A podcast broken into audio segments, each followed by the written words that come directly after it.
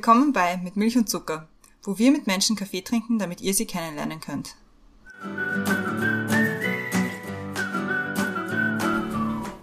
Willkommen zurück bei Mit Milch und Zucker. Neue Woche, neue Folge. Mein Name ist Christiane und im Zoom-Fenster neben mir ist wie immer die Brenda. Hallo. Hallo Christiane.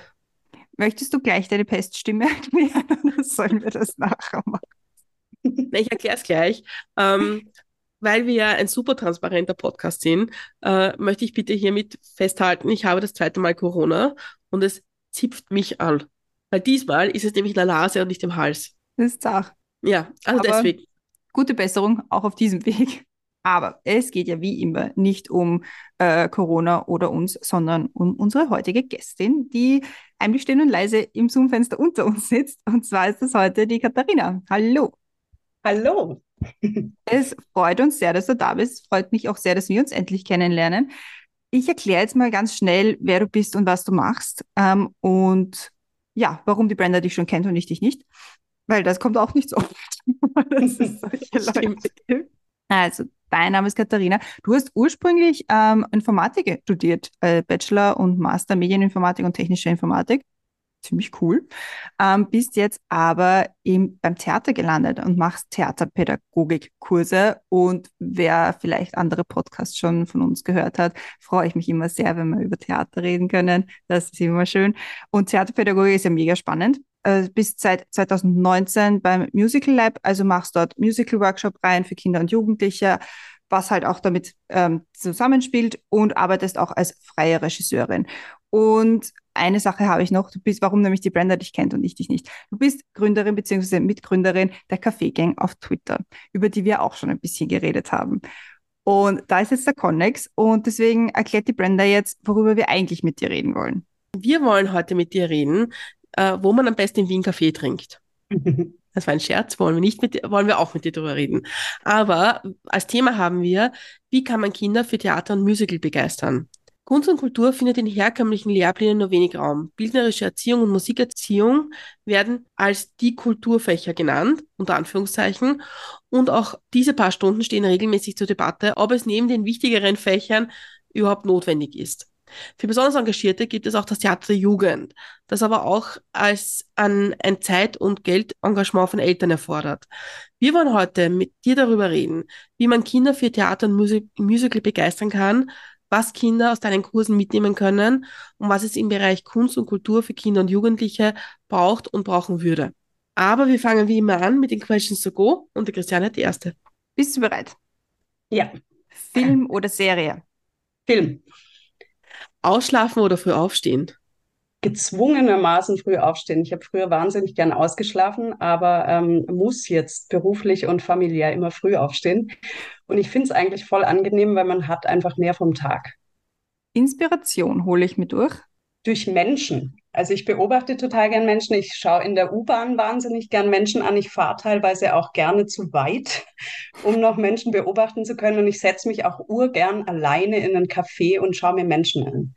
Also einfach so ähm, zuschauen, was die, was, was die so machen, über was die sich so unterhalten, äh, wie die sich austauschen, wie die sich bewegen, weil das für mich fürs fürs Stückeschreiben so wichtig ist. Also ich suche mir, ich, ich bastel meine, meine Stücke ja alle selber für meine, meine Projekte, habe da über 30 Theaterstücke geschrieben und ähm, ich muss da immer die Figuren kreieren und die Figuren erfinden und ähm, das passiert am leichtesten, indem ich die irgendwo im Alltag treffe oder irgendeine eine Inspiration dadurch finde, ähm, dass sich irgendwer irgendwie verhält. Ähm, ich lerne auch wahnsinnig gern neue Menschen kennen, ob jetzt durch normales Begegnen oder durch Twitter. Und ähm, finde es urspannend, aus denen rauszukitzeln, was an ihnen, was ihnen, an ihnen besonders ist. So. Und da nehme ich mir meine Inspiration sowohl für, für äh, meine Arbeit, für mein Theater, als auch für mein Leben mit und schaue mir da Sachen ab oder lass mich anstecken von Begeisterung. Als Kind wollte ich werden? Ähm, ich wollte gern Sängerin werden. Ganz früher, meine Mama ist Musiklehrerin und wir haben einfach wahnsinnig viel gesungen. Ich konnte vor dem Kindergarten schon äh, 200 Lieder äh, auswendig runtersingen und so weiter und immer, wollte immer Opernsängerin werden. Und äh, dann war ich mit zehn im Theater, ähm, das erste Mal in einem Theaterstück, in dem nicht mein Papa mitgespielt hat. Und deshalb war es für mich das erste Mal so ein richtig professionelles Theater. Und äh, da habe ich ein Stück gesehen mit Heiner Konczak. Das ist in Baden-Württemberg so ein, ja, so ein Tausendsasser, der irgendwie alles macht. Der schreibt Stücke selber, der war mal Intendant an einem Kindertheater, der ähm, spielt 15 Instrumente, der ist Schauspieler, der hat im Zirkus gearbeitet und so weiter und ähm, begleitet mich bis heute als ein sehr inspirierender Mensch. Und den habe ich damals gesehen als kleines Kind und bin heimgegangen und habe zu meinen Eltern gesagt, ich gehe ans Theater. Ich gehe beruflich ans Theater als Zehnjährige. Mein Vater fand es super, weil der hat Theater gemacht. Und meine Mutter ist halt schwäbische Lehrerin. Die hat erst mal gesagt, ja, ja, vielleicht machst du erst mal ein paar Kurse. Und ähm, ich wollte es aber. Also ich war irgendwie mit zehn sehr, sehr entschieden und habe mir dann wirklich zu allen äh, Geburtstagen und Weihnachten immer irgendwelche VHS Theater, Tanztheaterkurse gewünscht und so weiter und habe das wirklich durchgezogen und es ist geworden. Also ich komme da nicht raus. Der beste Ratschlag, den du je bekommen hast? Mir mehr Zeit zu nehmen. Ich bin immer so ein so ein Mensch, ich muss immer alles gleichzeitig können und gleichzeitig machen und ganz, ganz viel. Ich habe auch wahnsinnig viel Energie und Kraft und schaffe das dann auch immer, aber ich mache immer so Projekte bis zum Anschlag und dann kippe ich aus den Latschen und es ist sehr viel ähm, wohltuender und heilsamer für mich, wenn ich es langsamer angehe. Also wenn ich praktisch ja wie so ein Pace Runner äh, fürs normale Leben habe. Also, dass jemand sagt, und stopp, und jetzt machst du eine Pause und jetzt gehst du mal laufen oder spielst ein bisschen Gitarre oder sowas. Das, ähm, das ist, glaube ich, so das Hilfreichste, was man mir mitgeben kann, dass ich einfach ein bisschen langsamer mache, ein bisschen weniger auf einmal. Womit kann man dir eine Freude bereiten? Äh, mit gutem Kaffee. passenderweise.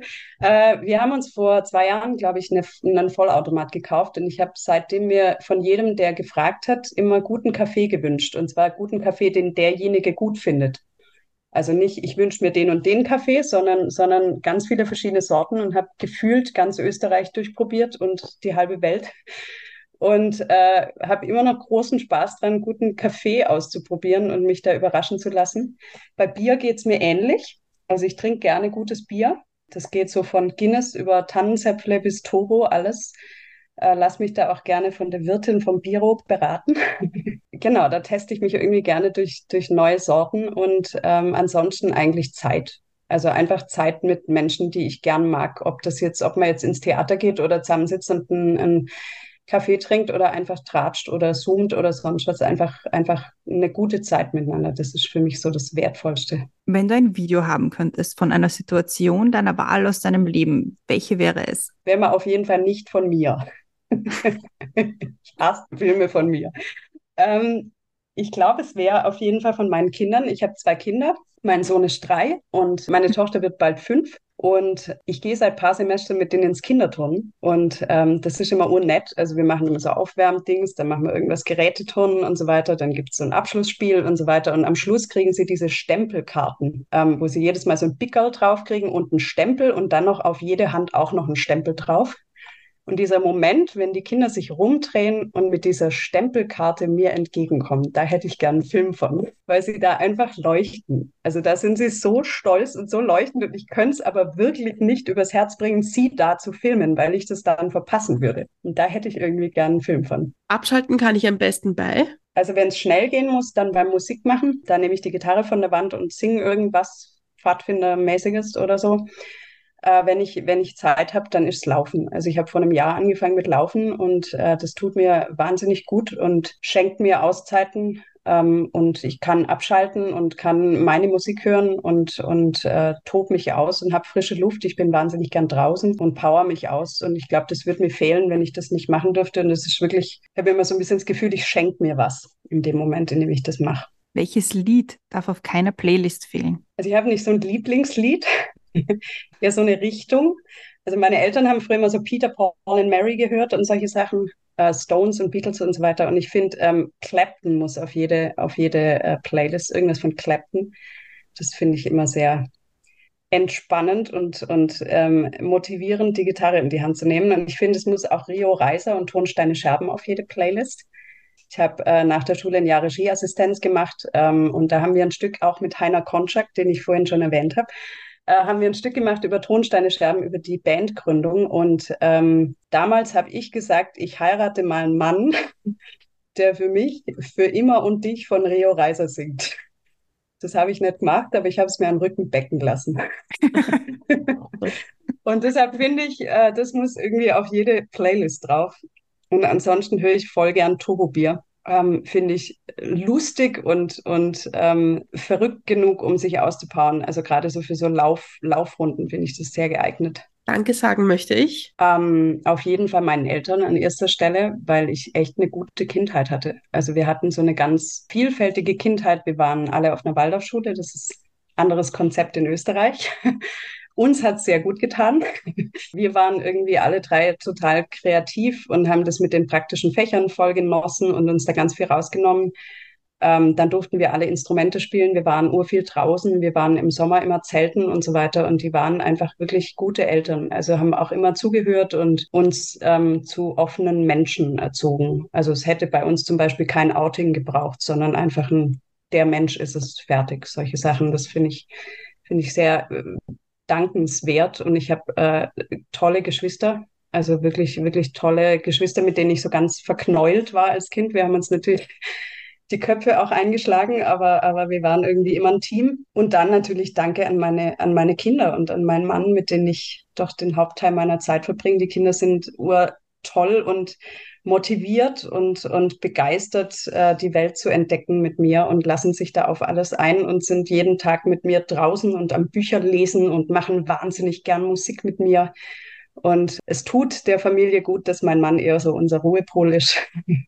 so der Hafen für die drei Wilden. Und ähm, ja, ich bin einfach urdankbar, dass die alle so sind, wie sie sind und dass sie mich einfach lieben. Und wie trinkst du deinen Kaffee? Schwarz oder mit Hafermilch? Perfekt. Questions to go gemeistert. Gut gemacht. Aber ich schieße jetzt mal gleich die erste große mit Milch- und Zuckerfrage hinterher. Was ja besonders spannend ist, wenn man Mitglied der Kaffee-Gang ist, finde ich. Erste mit Milch- und Zuckerfrage.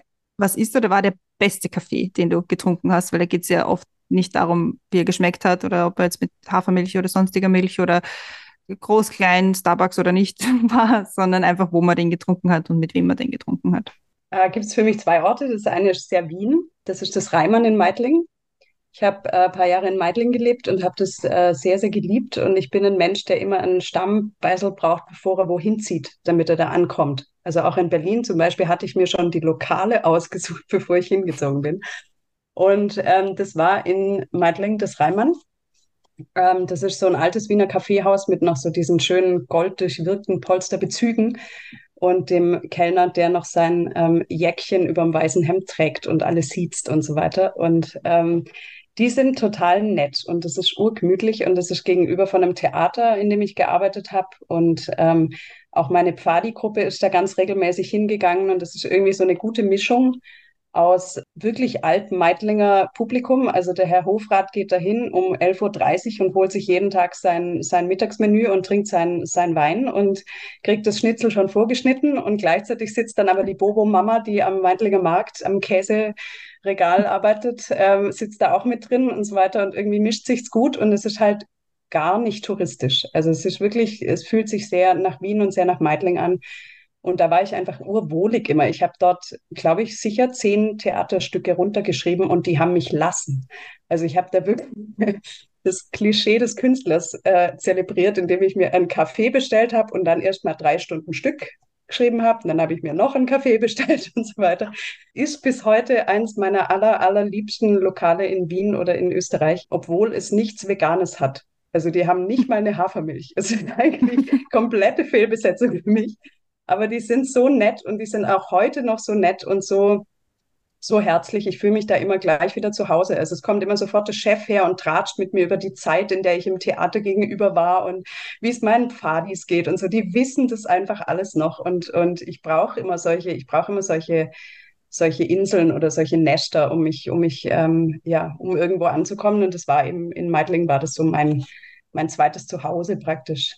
Das ist das eine, der eine Wohlfühlort, so der, an den ich immer wieder hingehe. Und das andere ist eher so ein Moment. Ich habe ähm, nach der Schule bin ich nach Berlin gezogen mit meiner damals besten Freundin, immer noch sehr, sehr guten Freundin, und bin nach Neukölln gezogen. Und da gab es auch so ein Café, das war damals noch nicht schön, jetzt ist es sehr schön. und da sind wir immer hin, weil es billig war und wir waren Studentinnen und haben alles selber verdient.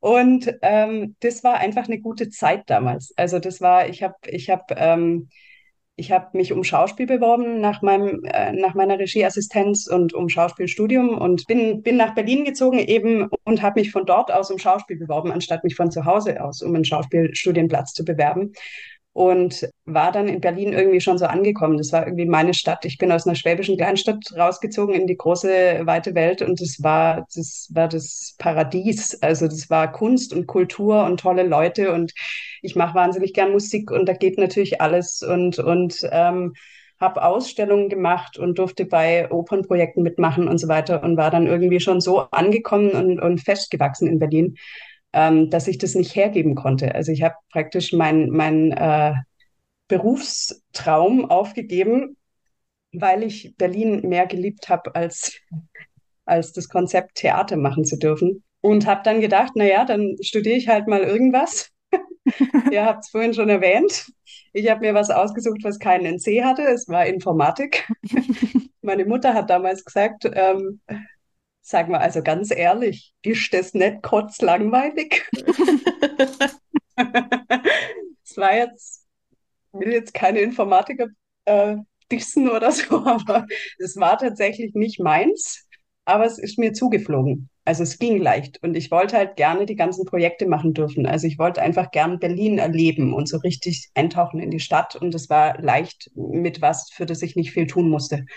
Und deshalb habe ich das dann durchgehauen und ähm, auch tatsächlich dann noch den Master gemacht, weil ich den abkürzen durfte und habe währenddessen einfach ähm, toll Gesangsunterricht genommen und, und ähm, in, in A cappella Geschichten mitgesungen und so weiter und mich gefühlt wirklich ausgetobt und ähm, wäre sicher auch in Berlin geblieben, wenn ich nicht ähm, an zwei Todesfällen sozusagen gescheitert wäre. Also mir sind zwei Partner gestorben und das hat mich ähm, das hat mich ganz schön aus der Bahn geworfen. Also ich war dann gefühlt nicht, war nichts mehr übrig von mir. Also so.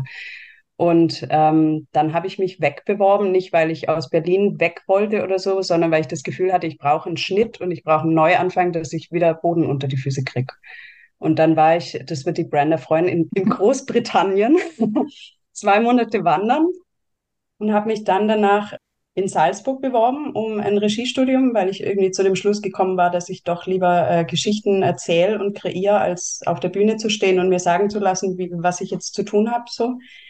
Und äh, bin äh, großartigerweise genommen worden dort. Also habe mich wahnsinnig gefreut, dass ich das machen durfte und habe dann aber im Laufe des Studiums für mich festgestellt, dass es gar nicht Regie ist, sondern dass es Theaterpädagogik ist, also dass ich viel lieber noch mit, mit Menschen zusammenarbeite, die nicht nur das eine Projekt mit mir cool finden oder gute Arbeit oder so, sondern die in zehn Jahren noch wissen, welche Strumpfhosenfarbe sie anhatten. Also so mit Kindern und mit Jugendlichen und mit Laien, die halt dieses eine Theaterprojekt oder diese fünf Kurse bei der Kathi machen dürfen, sozusagen, ähm, bei denen ich wirklich hängen bleibe und bei denen ich das Gefühl habe, ich habe auch wirklich was hinterlassen. Also ich habe da was bewegt und was ähm, was gemacht, was, was denen irgendwie äh, weiterhilft. So. Und ähm, deshalb habe ich dann da noch eine Theaterpädagogik-Ausbildung drauf gesetzt, so eine verkürzte für Bühnendarsteller.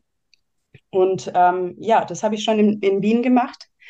Da bin ich der Liebe wegen hingezogen. Es war unser Kompromiss. er wollte in Österreich bleiben, ich wollte nach Berlin zurück. Dann haben wir gesagt, dann wenigstens die Hauptstadt. und es war tatsächlich wirklich genau richtig, weil ich hab, ähm, hatte vorher schon ein paar Freunde in Wien und, und das ist irgendwie, es fühlt sich so richtig an. Also es ist so, es gibt alles. Man hat die ganze Kultur und, und ähm, das Spannende von einer Großstadt, aber es, es ist nicht so stressig. Ich finde, so Berlin wäre mir jetzt einfach zu stressig. So, das wäre mir irgendwie so, die Wege sind immer noch mal eine halbe Stunde länger und so weiter. Und Wien hat so den, den Vorteil und ähm, trotzdem mehr Gemütlichkeit. So, und deshalb, glaube ich, war das eine gute Entscheidung. Und dann war ich, ähm, ja, habe ich meine Tochter bekommen und dann sind wir ähm, schon schwanger mit dem zweiten Kind. Es ging relativ schnell. äh, sind wir nach Berlin gefahren und ich habe eben gedacht, äh, ich kriege da jetzt wahnsinnig Heimweh. Also ich kriege da jetzt, ich werde dort nicht mehr weg wollen. Ich werde dort festspicken wollen und nicht mehr zurück nach Wien oder denke, mein Gott, was habe ich alles hergegeben und so weiter. Und ich wollte unbedingt nach Berlin zurück. Und ähm, ja, dann habe ich dort Freunde getroffen und es ging mir tatsächlich so. Und dann saß ich aber am letzten Tag in diesem Café. Wir sind zurück in diesem Café in Neukölln und habe mir nur so überlegt, was würde mein damaliges Ich, also mein wildes, wildes, ungezähmtes Ich, äh, dazu sagen, äh, wo ich jetzt bin und was ich jetzt mache und was ich jetzt machen darf und mit wem ich, mit wem ich das mache und so. Und habe für mich festgestellt, das wird sich urfreuen. Also das wird sich, das wäre richtig glücklich damit, wo es, wo es gelandet ist. So, also das wäre wirklich so, ich saß so in, mitten in Berlin, Neukölln und bin in dem Moment in Wien angekommen. Also wirklich so, dass ich mir dachte, na, das passt jetzt. Ich, ich bin jetzt am richtigen Ort und ich mache jetzt die richtigen Sachen und ich habe die richtigen Leute um mich rum und deshalb ist das für mich der beste Kaffee, den ich je getrunken habe. Ich finde, es klingt so, als wäre, wenn, wenn du wieder nach Berlin gegangen wärst, als wäre es ein Schritt zurück gewesen. Ja, also rückblickend schon. Damals habe ich gedacht, wow, das ist jetzt ein großes Opfer, das ich da bringe. Es ist, es ist wert. Also so, es, es war der Mann und ähm, deshalb war die Entscheidung richtig. Aber ich hatte immer das Gefühl, ein Opfer zu bringen, äh, wirklich über mehrere Jahre. Jetzt denke ich mir, na, es wäre wirklich ein Schritt zurück gewesen. Bei Berlin war eben genau richtig für die Anfang 20er. Also ganz genau richtig. Ich, ich würde meine Kinder nicht in Berlin aufwachsen lassen wollen. So, das wäre einfach, ja, die Gemütlichkeit, die österreichische Gemütlichkeit würde dem fehlen und das würde zu meinen Kindern auch nicht passen. Also das, das wäre irgendwie so, ich bin auch wahnsinnig gern draußen im Grünen, ich, ich gehe gern laufen und wandern und keine Ahnung was und irgendwie, ja, war das damals perfekt und es hätte nicht perfekter sein können. Und ich habe so geliebt, dort zu leben, aber, aber ähm, ja, jetzt bin ich für die jetzige Phase richtig. Wenn man jetzt das ein bisschen betrachtet, ja, als Kind wolltest du Sängerin werden, auf der Bühne stehen, dann hast du den Beruf der Informatikerin studiert und jetzt machst du Theater und Musicals für Kinder. Wenn du wenn du es deiner, deinem Kindes-Ich erzählen würdest, würde sich dein Kindes-Ich freuen darüber, dass du jetzt auf der anderen Seite der Bühne stehst? Ich glaube schon, weil ich glaube, mein Kindes, ich hat zwar davon geträumt, Sängerin zu werden, aber ich war immer eine wahnsinnig Lampenfiebrige. Also ich habe auch im Mädchenchor gesungen und so und ich habe dann immer Solo singen dürfen, aber ich war wirklich also verzweifelt kurz bevor es losging. Ich war wahnsinnig aufgeregt immer und deshalb glaube ich, dass dass mein Kindes-Ich das als eine richtig gute Lösung für mich, ähm, eine wohlige Lösung für mich äh, empfinden würde und dass es, glaube ich, auch ähm, das nicht fassen können würde, dass ich tatsächlich was mit Theater mache, weil das war immer so ein, das war so ein abstrakter Traum, so ja natürlich, ich gehe auf die Bühne, ich mache Theater und so wie halt jedes Kind sich irgend so was wünscht, aber so das, dass man es tatsächlich durchgezogen hat und tatsächlich in der Richtung landet, das wäre, glaube ich, ähm, für, für die kleine Kathi eine positive Überraschung. Ist es auch das etwas, was du bei den Kindern vielleicht verstehen kannst, dieses, dieses Lampenfieber oder umgehen mit dem, mit der Stresssituation auf einer Bühne zu stehen, äh, oder auf der anderen Seite das extrem zu lieben, im Rampenlicht zu sein. Ist es etwas, was für dich wichtig ist in deinem Job? Ja, und das kommuniziere ich auch allen. Also sowohl den Kindern, ich arbeite ja auch mit Erwachsenen zusammen. Ich mache auch Workshops für Erwachsene, die normal als Buchhalter oder im Berufsmilitär arbeiten oder so. Ich habe wirklich ganz wilde Personen in meinen Kursen ähm, die normal nie was mit Theater machen und die sich überwinden und trauen, ähm, sich das jetzt einfach zu gönnen. Und die meisten davon haben am Schluss Lampenfieber und ich glaube, es ist total hilfreich, äh, dass ich das kenne. Das ist wie der Mathelehrer, der irgendwann mal selber Mathe nicht gecheckt hat. Also ich kann einfach sagen, für mich hat sich so angefühlt und ich nehme mir das mit. Ich halte mir das wach, das Lampenfieber, weil das sorgt dafür, dass ich nicht langweilig spiele. So. Und ähm, ich glaube, das, das hilft schon. Also um die Kinder zu verstehen, sowieso, aber auch bei Erwachsenen, dass man einfach sagen kann, ähm, das geht nicht weg, wenn man Profi wird, sondern das ist einfach was Gutes und das begleitet uns und das nehmen wir jetzt mit und das lösen wir folgendermaßen. So, das ist, glaube ich, schon fein. Kannst du uns beziehungsweise den Hörerinnen und Hörern einmal eine kurze Definition geben, was passiert, wenn man bei jemandem ist, der Theaterpädagogik macht? Also was machst du in, in, in ähm, deinem Ganz Beruf? breit gefächert. Also ich mache jetzt zum Beispiel, mache ich gerade äh, zwei Schulprojekte. Ich bin gerade in der Volksschule. Das ist ähm, wie das, was Club Brenda hat am Anfang gesagt, das, das was fehlt, so dieses Unterrichtsfach ähm, Theaterpädagogik. Man kann uns einfach buchen an Schulen. Das wird auch gefördert. Das wird auch recht unkompliziert gefördert. Ähm, ich mache da zusammen mit einer Sängerin und einem Tänzer, äh, erarbeiten wir ein Musical. Wir kommen einmal die Woche in diese Schulklasse, die haben einen Tag geblockt für ein Musical-Projekt. Äh, da sind wir jetzt vier Monate, glaube ich, insgesamt. Ähm, und proben mit denen jeden, äh, jede Woche einmal und studieren mit denen ein Musical ein und das wird am Schluss dann auf der großen Bühne aufgeführt. Das heißt, die haben Tanztraining, die haben Gesangstraining, die haben äh, Schauspieltraining, die arbeiten an Texten, die lernen Texte auswendig, die beschäftigen sich mit der Dramaturgie, die basteln die Kostüme mit uns und so weiter. Die haben ganz viel Praktisches und, und ähm, geistiges Wissen, was die sich da mitnehmen, ob es jetzt für den Deutschunterricht oder für den Sport oder für die Musik ist nehmen die sich einfach total viel mit aus dem Projekt. Und ähm, das ist zum Beispiel eins. Jetzt bin ich an, einer, an einem Gymnasium auch, da ist es dann eher geblockt. Da gehe ich dann irgendwie zehn Tage lang jeden Tag von morgens bis abends hin und mache mit den äh, Schauspieltraining. Dann äh, habe ich im Sommer einen, einen Sommerkurs. Ähm, da studieren wir auch innerhalb von einer Woche zu dritt ein Musical ein, wo wir auch einfach von morgens bis abends mit den Kindern durchproben. Wir machen das abwechslungsreich. Die haben die drei verschiedenen Sparten und am Schluss gibt es eine große Aufführung.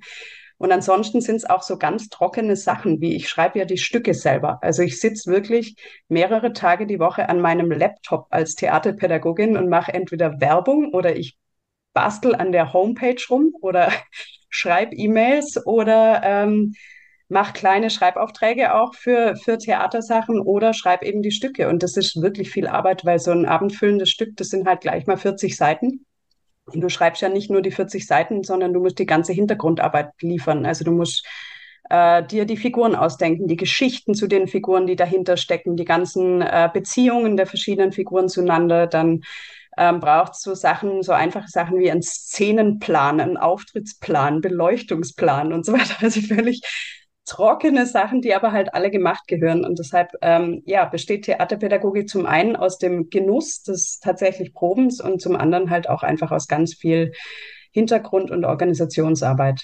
Wenn du jetzt gerade geredet hast, hatte ich so ein bisschen eine Epiphanie. Bei mir ist eingefallen, wie ich in der Volksschule war, hat die unsere Parallelklasse ein Theaterstück aufgeführt und da hatten dann manches unserer Klasse halt mittun dürfen und ich war eine davon. Und ich glaube, dass das vielleicht so ein bisschen der Startschuss war für meine Theaterobsession. das ist mir jetzt gerade wieder eingefallen, wie du es erzählt hast, wie, dass du immer in Schulen gehst und dann mit den Kindern das arbeitest. Weil genau das haben wir dann gemacht. Das war irgendwie ein, ein Theaterstück über einen Regentropfen und halt der Weg des mhm. Regentropfens. Also so auch äh, ein bisschen pädagogisch wertvoll und so weiter. Ähm, aber ja, da haben wir dann so als, als Sonnenstrahlen oder irgendwas herumgetanzt und dann waren auch, auch wirklich, also sind wir dann noch, sind dann noch wirklich vor anderen Schulklassen aufgetreten in einem Theater und so. Also das war schon sehr cool. Also ich, ich jetzt ist irgendwie bei mir gerade so ein bisschen der Groschen gefallen. Es ist bei mir auch so, wenn ich, wenn ich Kinder wieder treffe oder Erwachsene wieder treffe, die vor Jahren was gemacht, die zum Beispiel in Berlin was gemacht haben, was ja zum Teil 15 Jahre her ist jetzt, dann erzählen die mir erstens von dem Projekt noch. Die wissen wirklich noch, was sie anhatten und was ihr Satz wird. Die können ihren Text auswendig. Ich kann auch noch Texte aus meiner Kindheit auswendig. und die wissen vor allem noch, was ich für Regieanweisungen gegeben habe. Die können das auf Schwäbisch nachsprechen, die Berliner Kinder und ähm, erzählen mir halt dann teilweise, was das nach sich gezogen haben, dass sie dann irgendwelche Workshops gemacht haben, weil sie so angefixt waren oder teilweise dann auch Schauspiel oder Gesang studieren oder so, weil es ihnen so getaugt hat. Und das ist so das, was mir, was mir so gefällt. Also ich arbeite wahnsinnig gern mit Profis zusammen, weil man ähm, man kann halt mehr machen. So ist, man kann halt sagen, mach das und der kann das dann. So, man kann sich kreativ ähm, noch ein bisschen mehr austoben. Aber so das fürs Herz ist für mich schon die Pädagogik. Also so, dass ich mir immer denke, ähm, erstens, ich bewege was und zweitens, das, was ich tue, bleibt wirklich hängen. So, also ich bin halt, ich bin auch Pfadfinderleiterin ewig gewesen, 15 Jahre Pfadis gemacht und meine Eltern sind beide Lehrer. Ich, ich brauche irgendwie so dieses, irgendwer merkt sich, dass ich was Gutes gemacht habe. So nicht nur die Presse schreibt oder so, sondern, sondern der Mensch hat irgendwie sich was fürs Leben mitgenommen. Und da habe ich eben bei der Theaterpädagogik noch mehr das Gefühl, dass es, ja, dass es Wirkung zeigt. Ich wollte schon vorher sagen, und du hast es so gut eingeleitet, dass ich dir jetzt meine zweite große mit Milch und Zuckerfrage stelle, nämlich, was kann man von dir lernen? Von mir lernen kann man, glaube ich, andere Menschen für Sachen begeistern, die mich begeistern. Also ich muss, ich muss begeistert von was sein, wirklich. Also es muss mir gut schmecken oder, oder ähm, politisch taugen oder, oder ähm, wie im Theater eben, ich muss, ich muss das Stück toll finden oder ich muss die Rolle toll finden. Aber wenn ich das tue, dann fällt es mir meistens nicht schwer, die andere dazu zu bringen, das auch zu tun. Also ich bin keine Sitzregisseurin so, ich ras immer rum auf der Bühne und muss immer alles mitwursteln oder so. Und ich kann auch, ähm, ja, wenn, wenn mir der Kaffee schmeckt, dann wird mein Gegenüber wahrscheinlich zumindest probieren. So, also ich glaube, das ist so meine meine meine herausragendste Eigenschaft. Und ansonsten bin ich glaube ähm, relativ gut im Netzwerken, nicht zwingend was mich angeht, aber so was andere angeht so Pfadi-Kollegen oder so, die Wohnungen suchen oder so, kommen immer erstmal zu mir, weil sie wissen, ich kenne irgendjemand, den ich vor fünf Jahren in irgendeinem Seminar getroffen habe und der hat wieder eine Mutter und die hat eine Wohnung und so weiter. Also solche Sachen sind so, sind so mein Ding. Und so Motivation einfach. Also ich glaube, so das ist auch so das, was meine Kinder am meisten beschreibt. Die sind einfach motiviert fürs Leben. So, also die sind immer die, die probieren erstmal. So, die sagen nicht, na, ich habe keine Lust oder ich kann das nicht oder so, sondern die sind immer motiviert, Sachen zu machen. Und das dann haut uns mal hin und dann stehen wir wieder auf und dann sind wir motiviert fürs Nächste. So, ich glaube, das ist so, das bin so ich. Glaubst du, dass das, dass das auch so die Fertigkeit ist, die man vom Theater mitbekommt? So Sachen zu probieren und äh, vielleicht auch zu probieren und neu zu machen oder äh, einfach vielleicht ein bisschen kreativer zu leben? Ähm, einerseits würde ich sagen, ich, ich hatte die schon von Elternhaus aus, weil meine Geschwister sind sehr ähnlich. Also die sind auch so, so positiv ins Leben gehend. Ähm, aber das stimmt, du hast recht. Ich habe das auch schon beobachtet bei Menschen, die sich vorher nicht so viel getraut haben. Also ich hatte zum Beispiel eine eine Schülerin, also eine Erwachsene, die ähm, als Dozentin arbeitet, lustigerweise, also eh vor Menschen steht, aber die total schüchtern war und ähm, zu Anfang auch erstmal nur eine Rolle mit zwei Sätzen wollte und so weiter, nicht, dass was schief geht. Und die ähm, rockt jetzt die Kabarettbühnen von Wien. Also die traut sich jetzt einfach Sachen, äh, weil sie es ausprobiert hat, wie sich es anfühlt, wenn man Sachen ausprobiert, die völlig verrückt sind, weil sie Impro-Kurse gemacht hat und sich da in ähm, in Situationen gebracht hat, in denen sie normalerweise nicht landen würde. Also ich glaube, man, man schult auf jeden Fall. Also man, man kann sich da irgendwie reinwursteln. Wie viel Lehrerinnen-Aspekt ist bei der Theaterpädagogik dabei? Der positive auf jeden Fall. Also ich, ich habe immer ausgeschlossen, Lehrerin zu werden, so, obwohl meine Eltern wirklich tolle Lehrer sind. Also Papa ist ein toller Lehrer und die Mama ist die Weltlehrerin, also die brennt für die Sache. Das ist unglaublich, was die Frau für Energie da reinsteckt und ist Musiklehrerin für die ganze Schule und so weiter und schreibt dann irgendwelche Kindermusicals und keine Ahnung was, Singspiele jedes Jahr neu und ähm, das fand ich immer total toll, aber ich habe es für mich ausgeschlossen, weil man halt auch so der, ja, man ist halt auch der Bock. So. Also man muss dann auch die Noten geben und man muss dann auch sagen, es reicht nicht fürs Gymnasium oder sowas. Und, und ich glaube, das Positive an der Theaterpädagogik ist, natürlich verteilt man Rollen. Also man gibt auch einem Kind die Hauptrolle und dem anderen vielleicht nicht die Hauptrolle, aber man kann, glaube ich, ganz gut vermitteln, dass jede Rolle dringend gebraucht wird in einem Stück. Und ich glaube, das kriege ich auch ganz gut hin. Ähm, und man, ja, man, man, man lehrt was, ohne beurteilen zu müssen. So, man, man steckt eher dazu an, sich mehr zu trauen oder so, aber man sagt nicht, das war schlecht. So, das würde ich zum Beispiel nie machen. Also weder in der in der Theaterpädagogik noch in der Regie bin ich jemand, der sagt, ähm, so kann ich nicht arbeiten. sondern, sondern ich sage halt, wollen wir es vielleicht mal so probieren. ich habe mich letztens ein bisschen beschäftigt mit so Kunst und Kultur im Staat und im, im öffentlichen Raum und in der eigentlich wie wir, wie wir Kunst und Kultur, ähm, wie wir daran teilhaben. Und da war ein großes Thema vor allem aus Großbritannien, dass Kunst und Kultur nicht immer gleich zugänglich ist, nämlich für soziale Schichten und für Stadt-Land vor allem. Und was du beschreibst, ist halt auch schon ein Thema. Äh, braucht es da nicht auch wahnsinnig viel Engagement von den Eltern, wenn eine Schulklasse an einem Projekt bei dir teilnimmt? Oder kannst du das auch managen ohne Eltern? Also die Schulprojekte gehen ganz ohne Eltern. Da haben die Eltern nichts zu tun, außer, ja gut, sie müssen äh, Texte am besten mit den Kindern lernen, aber sie müssen nichts vorbereiten, sie müssen nicht irgendwelche Anträge schreiben oder so. Teilweise schreiben wir die Anträge selber, teilweise schreibt der Lehrer oder die Lehrerin. Ähm, da ist von den Eltern nichts äh, weiter zu tun. Ich verstehe den Ansatz, dass es am Land schwieriger ist, weil es wird natürlich am Land wahrscheinlich weniger TheaterpädagogInnen geben oder welche, die da hinfahren. So in Niederösterreich sehe ich es ganz gut. Also da kriege ich auch von Kolleginnen, die dort arbeiten, äh, mit, dass, dass das ganz fein funktioniert. Aber so richtig Tirol am Berg ist wahrscheinlich schwierig, äh, da, da ein tolles äh, theaterpädagogisches Projekt äh, reinzukriegen. ähm, in der Stadt ähm, sehe ich eben den Vorteil in den Schulprojekten, weil ich habe ja vorher Schauspielkurse gegeben für Kinder und Jugendliche, Erwachsene und so weiter. Und natürlich muss man dann ein Geld dafür verlangen. Man lebt ja davon mhm. und man muss das dann noch versteuern und so weiter. Und entsprechend ist das Ding nicht kostenlos. Und ähm, das genieße ich wahnsinnig, dass ich das bei, Schul bei Schulen eben nicht muss von den Elternhäusern und dass ich dann da eben die gute Mischung habe aus Kindern aus allen Eltern, äh, aus allen Familien ähm, und jedes Kind das genießen darf und jedes Kind da teilnehmen darf, dass es wahrscheinlich sonst halt keinen Geigenunterricht kriegt und nicht zu den Pfadfindern geht oder so. Und dass die dann da mal eine große Rolle spielen dürfen, das ist natürlich wirklich fein. Und ähm, das habe ich auch in den Schulklassen. Also da habe ich auch die Mischung so.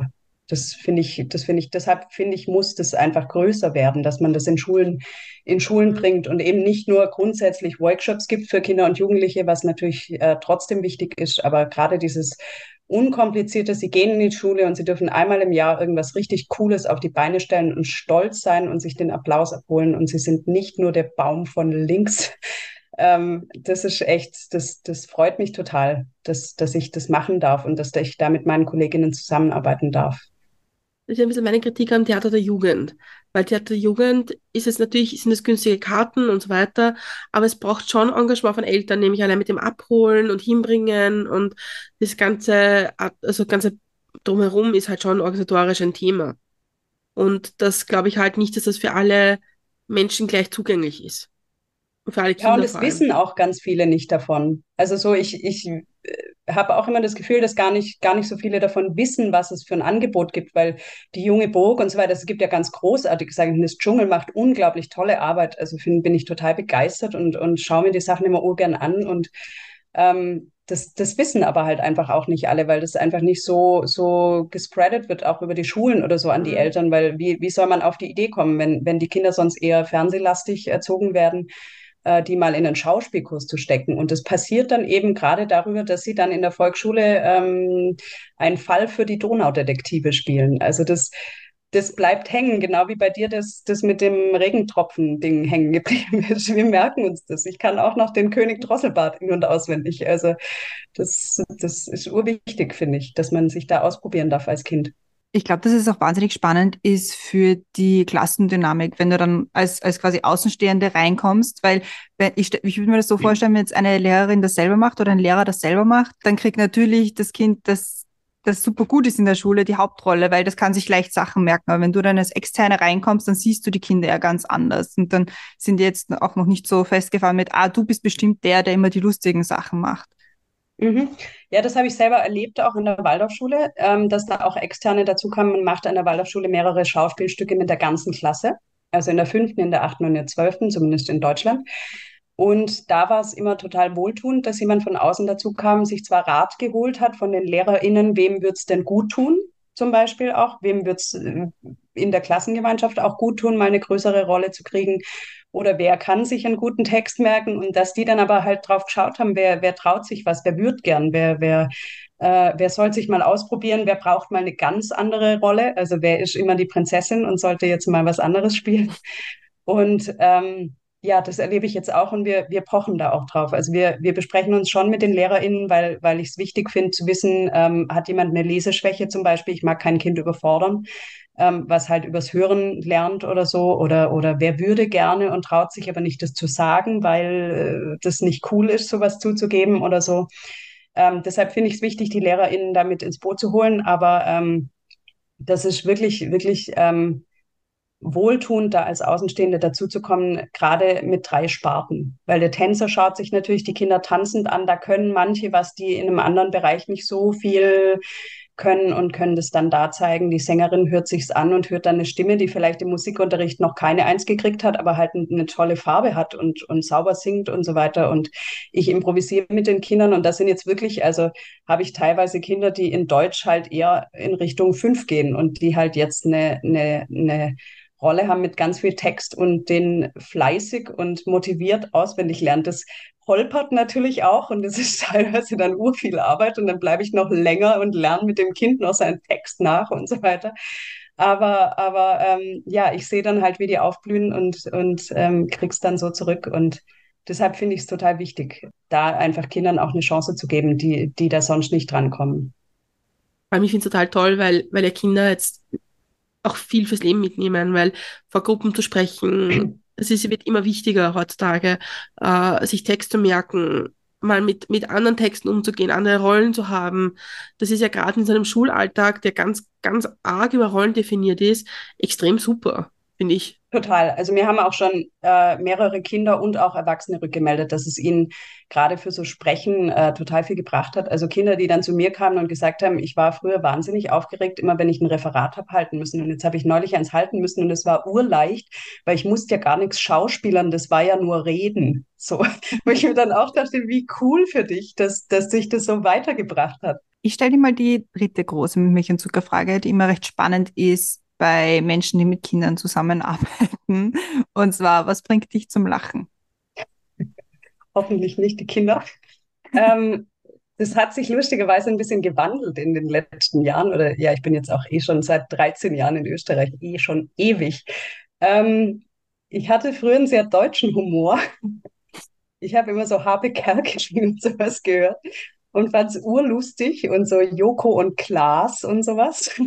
Und bin dann nach Österreich gezogen und habe ähm, hab da mit dem österreichischen Humor erstmal nichts anfangen können, weil der sehr, ähm, sehr insiderlastig war für mich. Also ich habe zum Beispiel in meinem ersten Jahr in Österreich habe ich äh, Stermann und Grissemann angeschaut, mehrmals und ich habe mich wirklich bemüht, weil mein damaliger Freund die geliebt hat und ich habe es nicht zusammengebracht.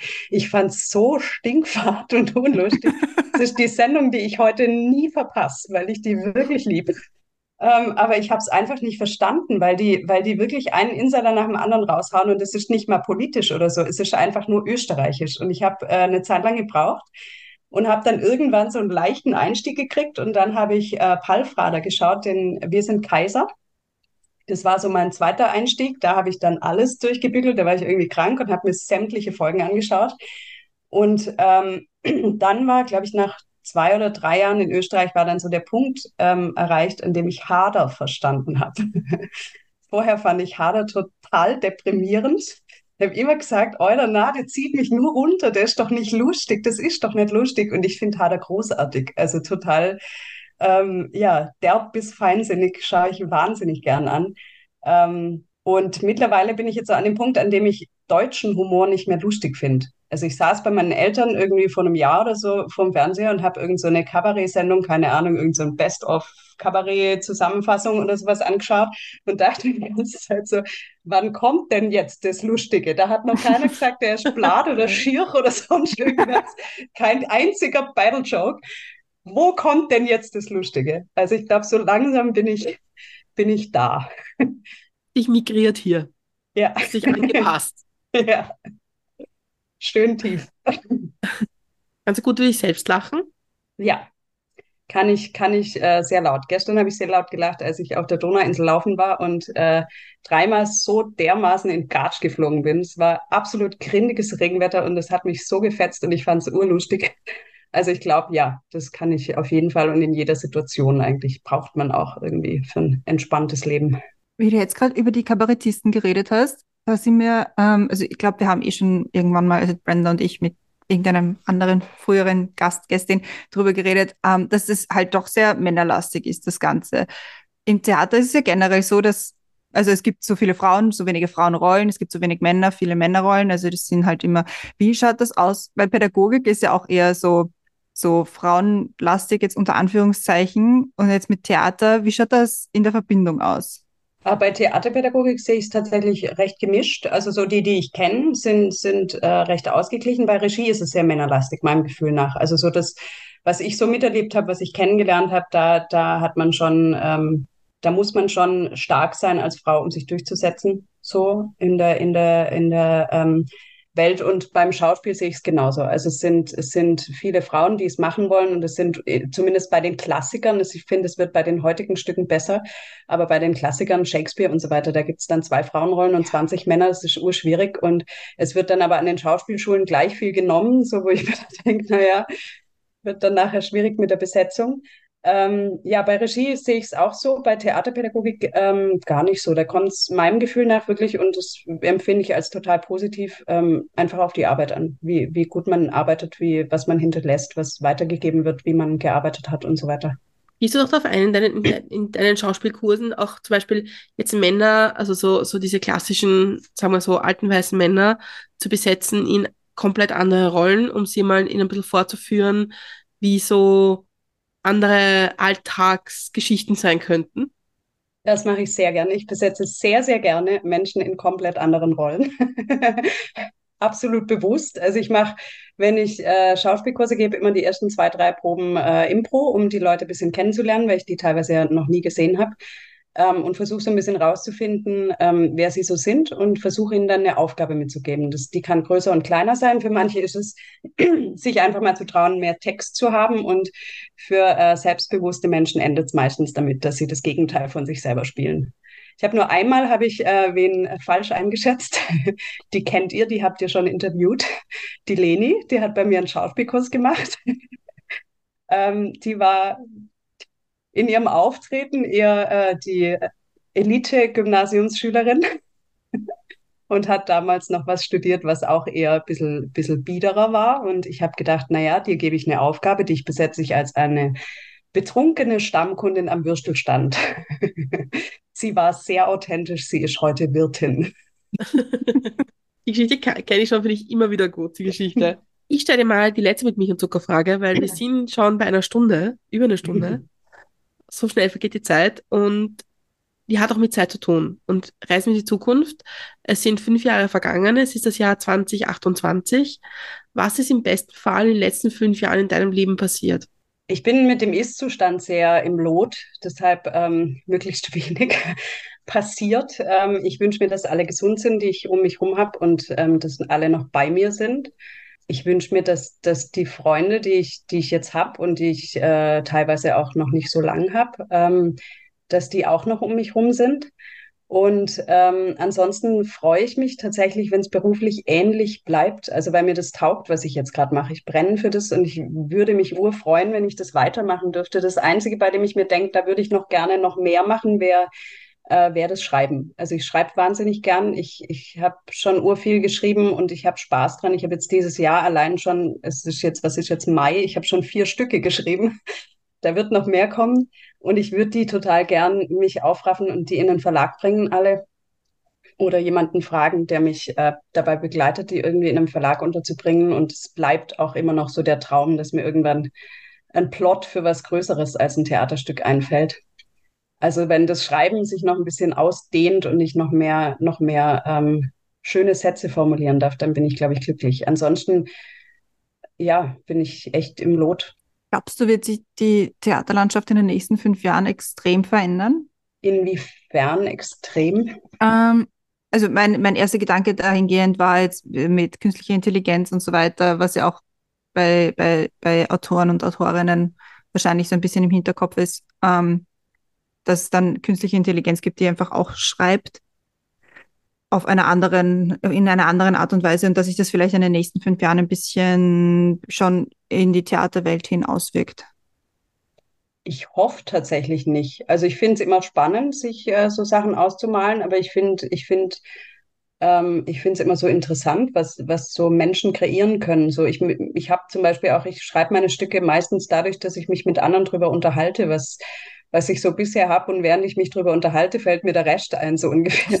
Und ich glaube, das kann künstliche Intelligenz einfach nicht. Also ich glaube, ich glaube, das wäre, das würde die Kreativität einfach nehmen. Deshalb wünsche ich der Theaterlandschaft, dass es weiter ganz viel durch Menschen passiert. So, weil es auch so was Menschliches ist. Also gerade die Bühne, das ist ja, das ist ja so beim im Filmbereich kann man natürlich viel mit Animationen machen und so weiter, aber gerade so im Theater, in der Oper, im Musical und so weiter, glaube ich, braucht es das Handwerk. Es braucht einfach wirklich das, das Gefühl und das sich reinkippen und so weiter. Ich glaube, es, es würde, ähm, es würde Kraft nehmen, wenn es Maschinen machen würden. Wenn jetzt jemand kommen würde und sagen würde, hm, Madame, äh, wir finden Ihr Projekt so super, Sie machen, äh, wir stellen Sie an bei der Stadt Wien und Sie machen so ein Projekt für ganz, für ganz Wien, für alle Volksschulen, Unterstufen, Oberstufen, was auch immer. Willst du es machen? Nicht alleine. Also ich mache ähm, mach meine äh, Musical-Projekte zusammen mit einer Sängerin, die ganz, ganz groß ist, die Julia Schaffer, die ist ganz großartig, macht wirklich tolle, ähm, schreibt tolle Musik und ist pädagogisch ganz stark, finde ich, und eine der, der tollsten Frauen, die ich kenne. Und ich glaube, wenn die sagen würde, lass uns das gemeinsam machen, dann wird mich das gar nicht einschüchtern. Und ich würde sagen, gemeinsam, das, wir, wir machen das. Und wäre es eher ein Theater, also würdest du eher ein Theaterprojekt machen oder eher ein Musicalprojekt? Naja, gemeinsam mit der Julia wäre es natürlich Musical oder Musiktheater. Ja. So.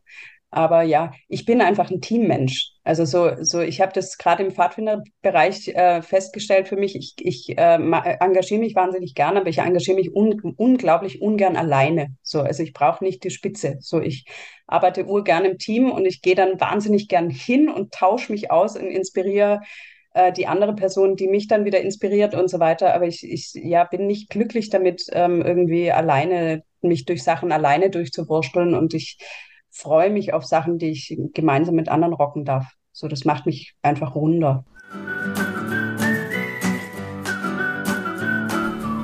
Dann würde ich sagen, wir sind für heute am Ende angelangt. Ich glaube, also wir haben jetzt noch relativ viele Fragen auf unserer Liste, die wir noch nicht abgearbeitet haben. Viel also, nein, nein, alles, alles gut, sehr, sehr gut, perfekt. Das heißt nur, dass es vermutlich einen zweiten Teil geben wird, auf den ich mich jetzt schon sehr freue. Vielen, vielen Dank, aber schon mal vorweg, dass du da warst. Und jetzt aber nochmal das äh, Wichtigste überhaupt für unsere Hörerinnen und Hörer, die sich jetzt alle denken, boah, das klingt so cool, ich will das auch einmal machen, ich will auch mal so einen Workshop machen. Wo findet man denn deine, deine Sachen und wo kann man sich anmelden für Workshops? Wo kann, können sich Lehrerinnen und Lehrer hinwenden, die sagen, ich will sowas auch machen mit meiner Klasse? www.musicallab.at ist unsere Homepage. Das ist eigentlich die sicherste Kontaktstelle. Da findet ihr alle coolen Workshops, die wir jetzt gerade geben. Da findet ihr unsere Projekte, da findet ihr Aufführungen, die wir geben. Und da findet ihr vor allem auch unseren Sommer-Musical-Kurs, den wir demnächst geben.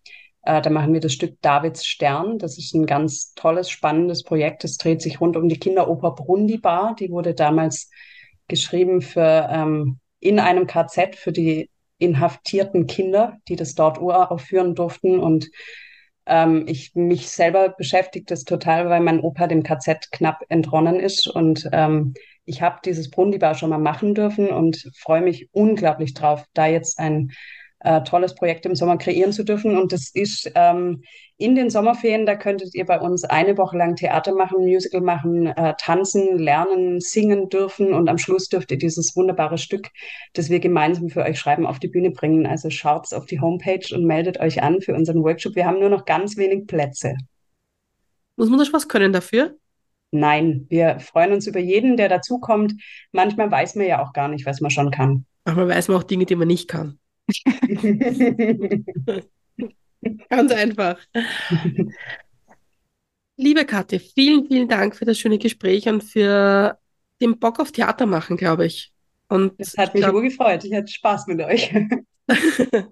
und für den, und ich, ich finde es immer so schade, dass Kunst und Kultur bei Kindern und Jugendlichen ein bisschen so weg, wegignoriert wird. Und dass das eigentlich, wenn sich Eltern leisten können, gibt es halt eine Musikschule und gibt es halt Kurse, aber dass es nicht gesehen wird, dass das für die Gesellschaft viel bringt, in Kunst und Kultur auch bei Kindern zu investieren. Und deswegen finde ich es extrem toll, was du machst und vielen, vielen Dank für den Einblick und für deine Geschichte und siehst du, jetzt hast du es auch geschafft. Ja, ich hätte es gedacht. Ach, und Natürlich müssen wir noch die Kaffeegang grüßen. Ja, auf jeden Fall. Krankheitsbedingt heute nicht mit Kaffee, weil das geht gerade nicht. Tageszeitenbedingt mit einem Rothaus-Tannenzäpfle. auch, auch eine gute Option. Läuft. Wo ist eigentlich die Biergang? Warum gibt es eigentlich eine Kaffeegang und keine Biergang? Was ist denn da los? Es wird Zeit, Brenda, es wird Zeit. Es wird Zeit. Das ist eine Geschichte für einen anderen ja, Tag. Sehr gut. Wer sich alle anderen unserer Folgen anhören möchte, äh, und wir haben ja schon mit einigen Schauspielern und Schauspielern gesprochen, mit Leuten vom Theater, mit dem Max zum Beispiel vor kurzem, oder vor cool. nicht so langer Zeit. Und vielleicht kommt da auch was die nächsten Wochen dazu. Äh, findet man alle Folgen auf allen gängigen Podcast-Plattformen und unter www.milchundzucker.at.